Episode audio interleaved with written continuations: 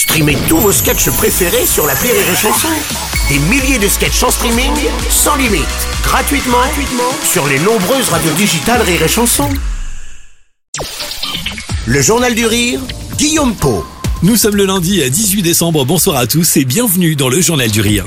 Salut les Troniques leur duo a conquis des millions de spectateurs au cours de ces dix dernières années. Après la scène, Jeff Panaclock et Jean-Marc débarquent mercredi pour la première fois au cinéma. Pierre-François Martin Laval met en scène le ventriloque et son célèbre singe dans une comédie d'aventure familiale. À l'écran, chacun joue son propre rôle.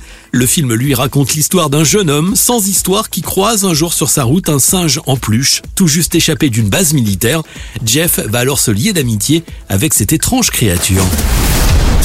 T'es qui, toi? Tu viens d'où? Ok, je te la fais courte. Alors moi c'est Jean-Marc, on m'a capturé et là il parle de me disséquer. T'inquiète pas, je vais t'aider. Allez viens, je vais te cacher chez ma grand-mère. T'es sûr qu'elle va pas nous faire un AVC la vieille en me voyant? T'inquiète, elle voit plus très bien.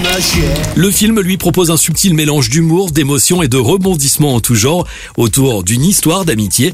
Pour la première fois, Jeff et Jean-Marc sont dissociés à l'écran.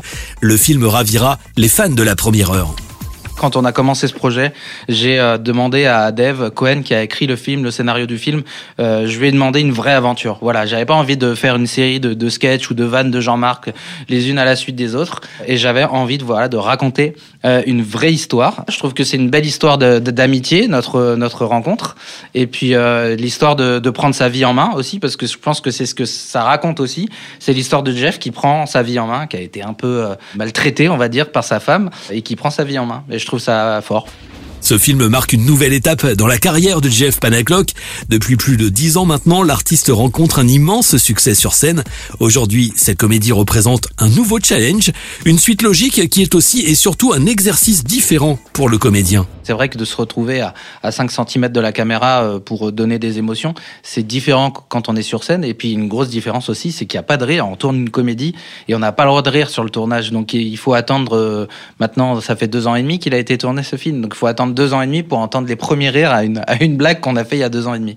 Donc ça c'est un peu frustrant aussi sur le, sur le tournage d'un film. Donc c'est une grosse différence pour moi qui suis un homme de scène et, qui a une immédiateté avec, euh, avec son public. Jeff Panaclock à la poursuite de Jean-Marc sort mercredi au cinéma, un événement sur lequel nous reviendrons tout à l'heure à partir de 19h.